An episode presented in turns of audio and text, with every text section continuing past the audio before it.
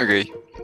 Las, las, las, constituciones, primero hay que tener en cuenta que las constituciones no son más que el contrato social en el que sustenta el poder político, la fundamentación del Estado y las relaciones de la sociedad. El poder de la sociedad humana es la capacidad que tiene un individuo o un grupo social de tomar decisiones que afecten las actividades de otros individuos o grupos, según los intereses y la voluntad de quien dispone de esa capacidad. Teniendo en cuenta la evolución del género humano hasta nuestros días, parece que conforma la naturaleza de toda sociedad, desde los microgrupos como clubes o sindicatos, hasta las macroestructuras sociales como tribus, polis o naciones. La existencia de una forma de poder, es decir, de una relación de mando y obediencia entre una cúpula que dirige y una base que es dirigida. Sin embargo, esta realidad es solo histórica y actual. Puede pensarse una sociedad futura donde el poder se limite mucho hasta, hasta desaparezca y por lo tanto se, se vayan esfumando las diferencias entre dirigentes y dirigidos. Gracias. La constitución política ha sido considerada por el derecho y la filosofía como el texto fundamental en el que se expresa la voluntad general y los valores y principios comunes a una sociedad, elevados a la condición de norma jurídica mediante la cual se regulan los derechos y deberes de todos y cada uno de sus componentes y particularmente los alcances, límites y formas del ejercicio del poder. Vista desde esa perspectiva, la Constitución viene a ser la expresión normativa del contrato social y en ella se establece el sistema de derechos y deberes que rige a una comunidad determinada, al que solo existe como sociedad en la medida en que dispone de un cuerpo de valores y principios comunes. Dicho en otras palabras, el grupo es el elemento cuantitativo necesario, pero no suficiente para que exista una sociedad, pues ésta surge hasta el momento en que esa agrupación es capaz de establecer el plano de coincidencias mínimas y el conjunto de derechos y deberes que es la plataforma sobre la que se construye.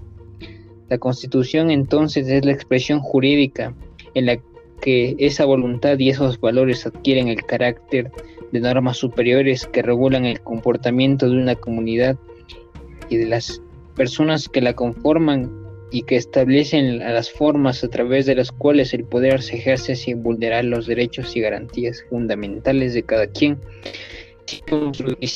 construir, constituirse en expresión de la voluntad absoluta del gobernante que de esa manera se transformaría en la fuente del derecho y el poder.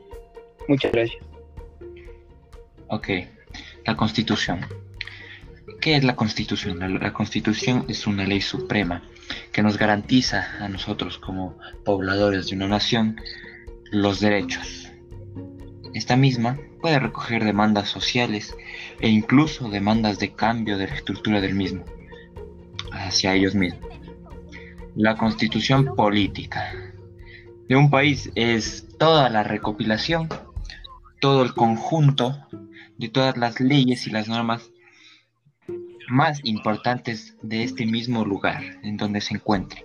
Son estas mismas las que construyen una nación, las que estabilizan un país.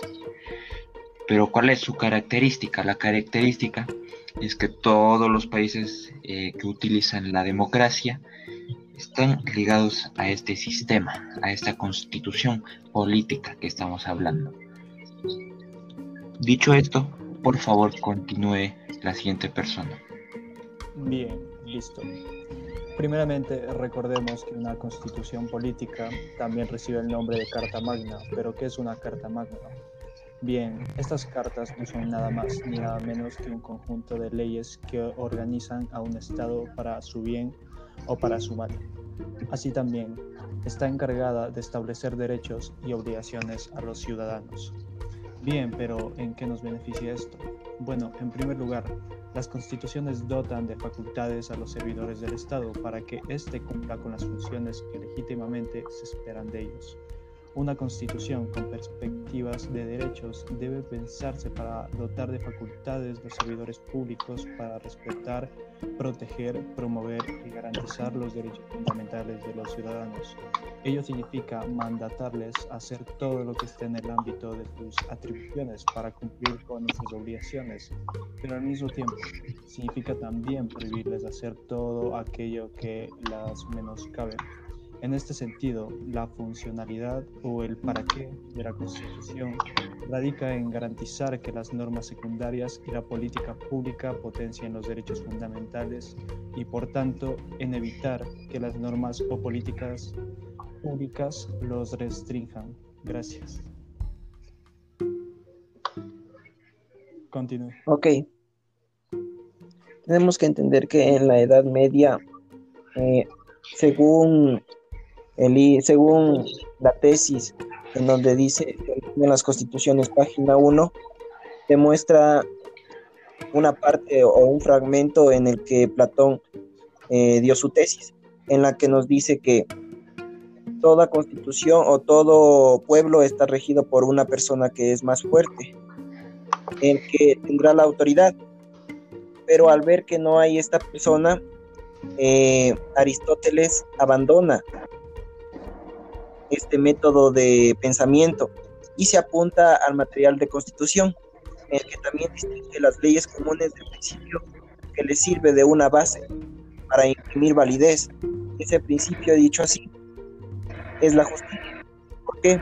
Porque la justicia requiere de, el pueblo requiere de la justicia. Y eso lo demuestra en cómo se ha creado la constitución, ya que el constitucionalismo moderno parte de la época de las revoluciones liberales del siglo XVIII, en la que está la Revolución de Córcega, la Revolución Francesa y las emancipaciones americanas, dándonos a conocer que la primera constitución moderna fue creada el 17 de septiembre de 1787 y fue en Estados Unidos, donde se daban diferentes complots, ya sea por personas eh, que querían declarar los derechos solo para los blancos o personas que querían declarar los derechos para negros y blancos. Entonces, en, este, en esta época se dan las diferentes emancipaciones americanas en el que se da como respuesta el antiguo régimen y sistema absolutista autoritario y se promulga en el siglo XVIII, en el siglo XIX como un desarrollo constante de esta idea de constitución, de división de poderes y de establecimiento de derecho moderno, como hoy lo conocemos. Así, con el liberalismo, las constituciones se concretan y desarrollan mucho más que en ningún otro momento histórico. Eso ha sido todo. Gracias.